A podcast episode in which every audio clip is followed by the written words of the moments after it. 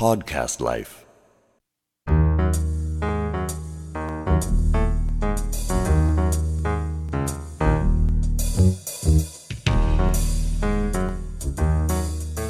時間ですよね。社長があの帝国をお好きなのはきっと心地が良くてらっしゃるので、あのチェックアウトがですね、ゆっくりやるんですよ。なるほどですね。ホテル大倉福岡も私の仕事がちょっと過密であるって分かってるんで普通だったら12時ぐらいなんです、私2時まで OK なんですよ。うーん。なるほどですだから2時までだとねすごく助かるし荷物置いてシャワー浴びてね、うん。目覚まして昼ご飯をそのホテルの中食べに行ってそして荷造りして出れるんでものすごくこの2時っていうのはありがたいんですよ。なるほどです、うん。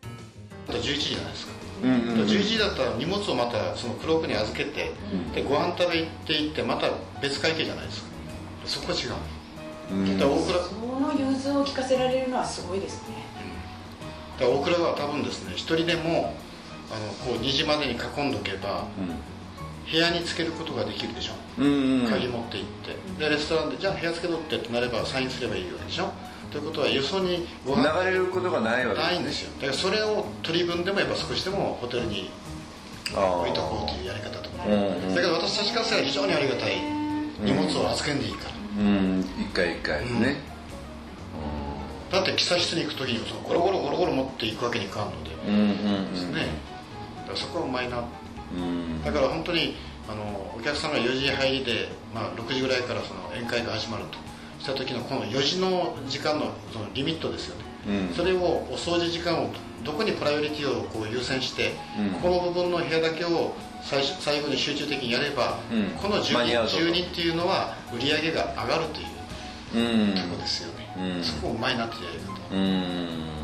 帝国ホテルもねテナントでしょ？吉兆さん。テナントでしょ？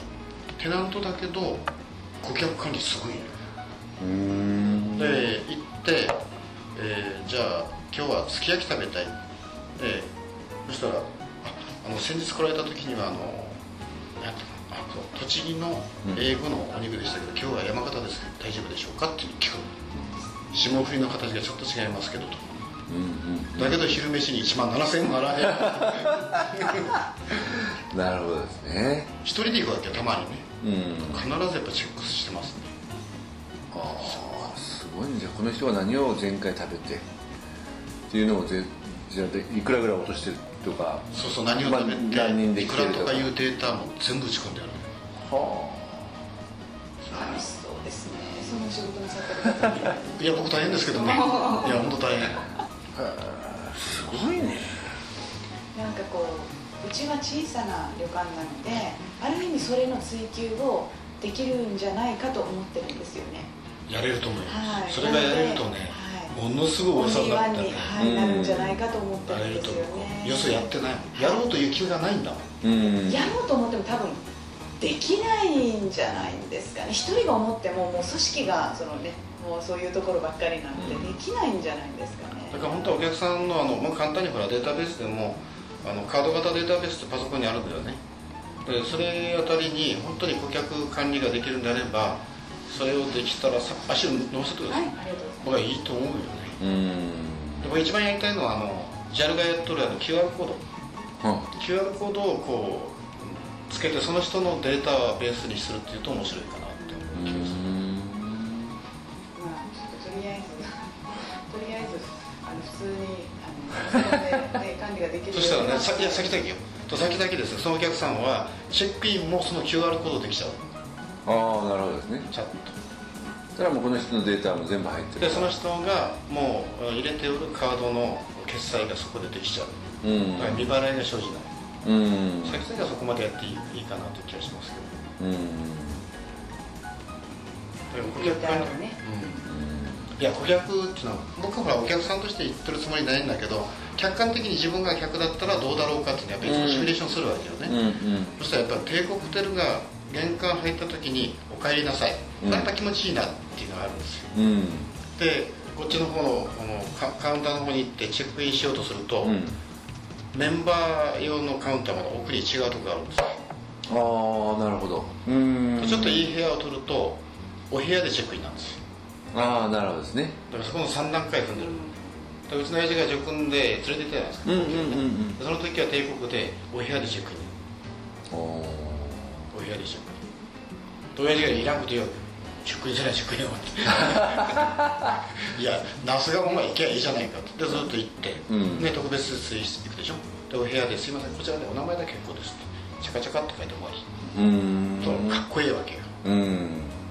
さあもうドクラ巻きたくなりますわ。ねですね。でもそのかっこよさに拍車をかけるのはやっぱり格ホテルそこのホテルに格があるからなんですよね。格なんです。そうなんですよ。うん。だけどここねオンリーワンナンバーワンになれると思いますよこうマリコさんの発想であればねうんドクラダメジャケジャケットとかコいやートを変えなければもうドグラとあのあのドグラスがいますけどこれはやっぱ外にリサーチをしに行かない発見を信じてですねみんなそうそう発見セットなのうんいやーでもそんなことですよやっぱ全国とか海外も見て回ってるじゃない、うんそしたらやっぱりね日本の接遇が一番なんですよまあリッツ・カールトン系はこれはもういわゆるハイクラスというかセレブどうぞっていう感じ。ですよね、で日本はやっぱりシティホテルでもフォースタークラス以上であればやっぱり接遇がししっかりしてるんですよ。うん。でそのうち指よりファイブスターのホテルの接遇の、まあ、いくつかっていうのはすごいです。うん。旅館がダメない。うん。旅館っていうのはね僕が一番嫌いなのはプライバシーが保ててるようで保ててない。うん旅館の親父あたりうん。これいやそう俺俺俺と俺誰が泊まり来たとか。ああ誰と泊まり来たとかっていうのを平気で言うのが熊本の旅館です。もんね。もうそれ言われるとねもうこれはもうプライバシーは絶対確保できないんです。ようん。で本当に熊本じゃあ熊本市内でそのシティホテルではなくて？格のある美味しいご飯が食べれてあのいい旅館ってどこ行って。てないです。よないです。ね全然ない。だから逆にその背伸びをしてあの例えばそのシティホテル東京の方のシティホテルで満足をするレベルのその要はその社長たちが言うその超アッパーではないこうコースぐらいのこうレベルの人たちが例えば御三家とかあの4つのシティホテルじゃないところで例えば満足するレベルの宿っていうのはないんですよないんですよ。ないんですよ。熊本本当レベル悪いあんたたちは勉強してないって自分たちを神棚に上げとるから。か神棚に上げてね一元客をバカにして、うん。そして常連客に対してはもう手をもみすりでしょ、うん。そういうことやったらダメですよ。うん。やっぱり東京大阪のセレブな人たちがいやーやっぱ松屋本館いいよねとかねもう熊本だったら松屋本館行こうやとか、うんマネス松屋でじゃあ団体のスポーツ関係はね、うん全部任せたい、うんもうそれでいいと思うんですよ。ところが周りでみんなどんぐりの背比べしてるんで、うん突出するやつがおらんだよね、うんうんかもしれんけど今はまた時代違うんで話にならんと。うんやっぱ時代がね変わりますから時代が変わりますからねだからリボリューションっていうか大革命を起こすためには一つはやっぱ成功事例を作ってやるべきなんですよね。